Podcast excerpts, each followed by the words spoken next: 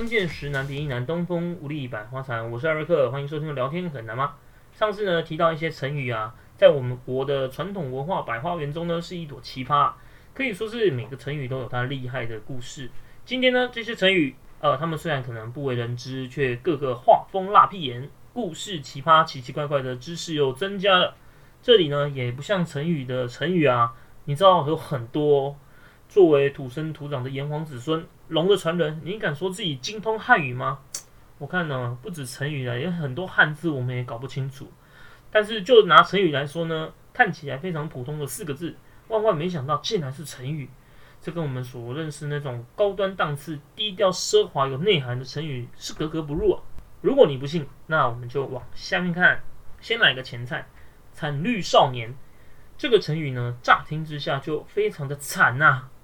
而且年纪轻轻，竟然就被绿了。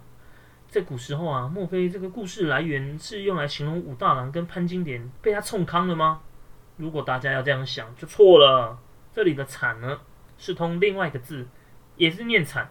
那它的字是左边写一个黑，右边写一个参加的“参”。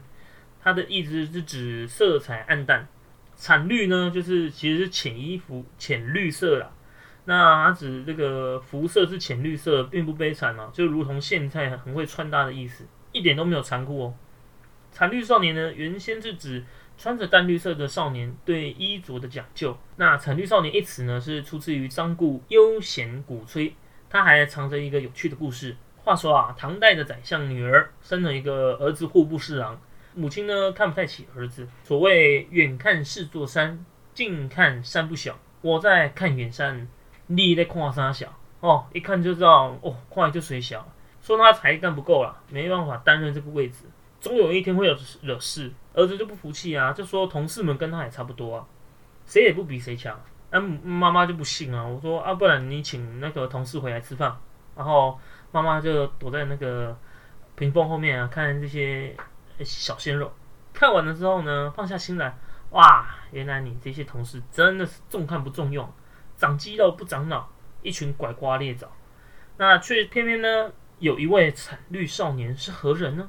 哦，原来是潘之远医师。他都介绍他弟弟用普拿藤。哦，嘿嘿嘿。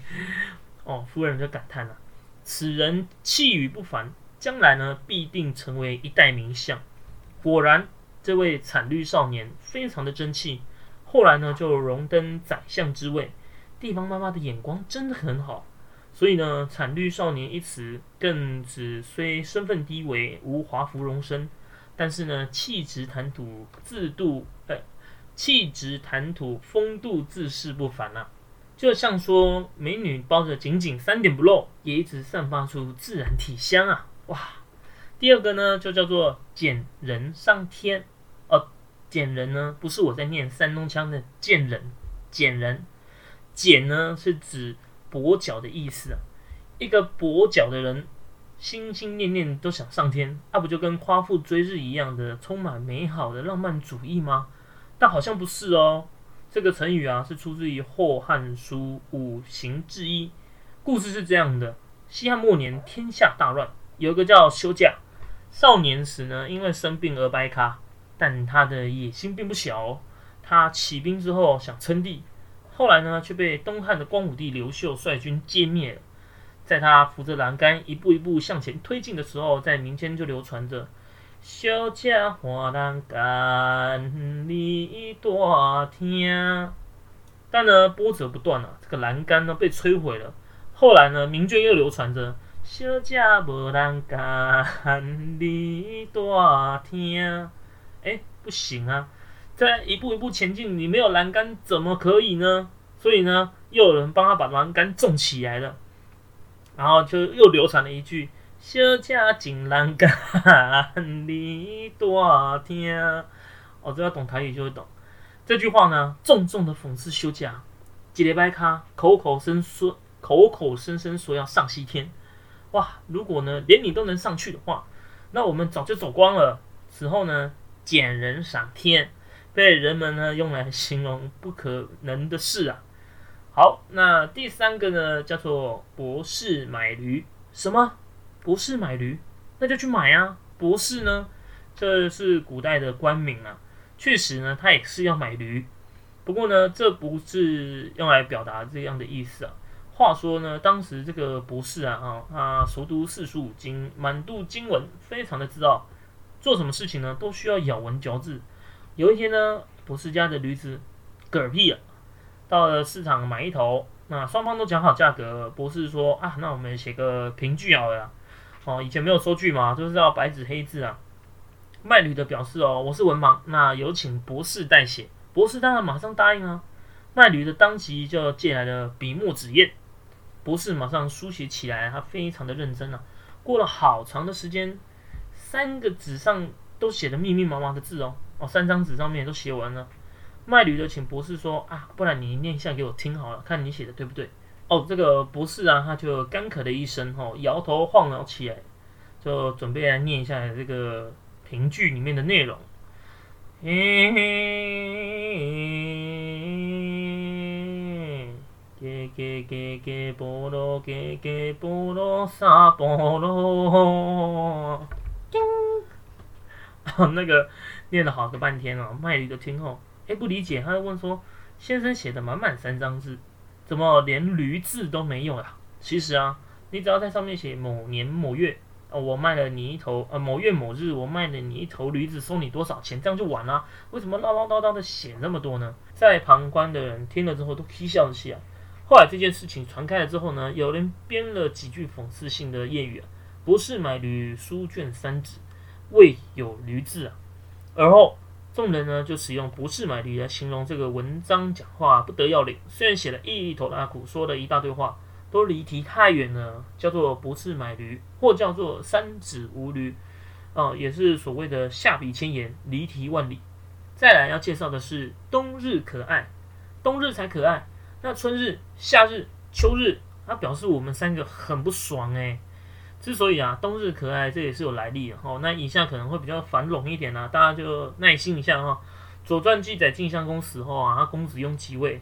那他的太子是婴儿啊，母亲就找大臣夏天来理论。夏天呢，担心秦国会出兵干预啊，结果还是引发两国战争啊。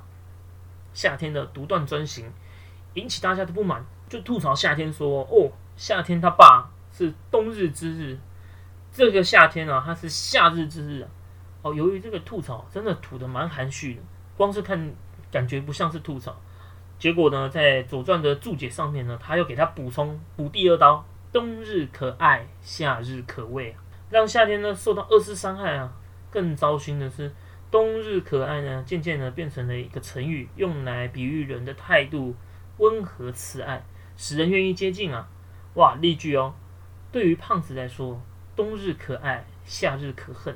哇塞，热的半死啊，脱光还是热。夏天啊，不不不是冬，是冬天，快来吧！那最后一个呢，叫做破吧张飞。哇，光是呢看这个字就知道张飞有多破吧？不是，他不是在骂张飞啊，他其实呢，这个成语是也是它是源自《三国志》的张飞跟马超。哦，那他有一段经典的争论啊。张飞呢曾经对着马超说：“哎，其实来讲啊。”这个人与马一同飞，啊，速度很快。哦，马超就说：“嘿，啊，假如哦我自己没用，那么好的马又有什么用？”那张飞呢就误以为说：“啊，我常讲啊，哎，你那么无能啊，就算给你一匹好马啊，也没什么用啊，啊，对不对？啊，我没有，那是有用啊，对不对？啊，呃，马超呢就以为张飞是在赞叹马超的才能，他就说。”我没有用，那其他人都没有用。张飞就想说：哇，你有用，其他人都没有用，操你妈个逼！哦哈，一一拳打在他脸上，就说这个没用的马超和他的马。由于呢这个成语的画面感实在是太强，所以流传久远啊。破马张飞形容一个人哦，手舞足蹈、张牙舞爪、风风火火的样子。那我看抖音啊，突然有一个那个台湾民音啊又红了起来哈。它是原住民的部落比赛，松龙村呢得了第三名。那猜猜看啊，跟大拇指有关的成语，你们有想到几个吗？那我这边是有想到一个，叫做手屈一指。因为啊，你手指摊开的话，你要数数嘛，第一只折起来，通常都会是大拇指。那你要从小拇指开始算的话，我只能说你赢了，你厉害。好，那故事还没完哦。记者就问他的那个村民啊，村民很可爱，他就说双龙村就是美丽 good。好，买个够啊，一定是，他就看一看，嗯，不是大拇指，就是再看一看，一定是大拇指的，没有大拇指，哪里有大拇指？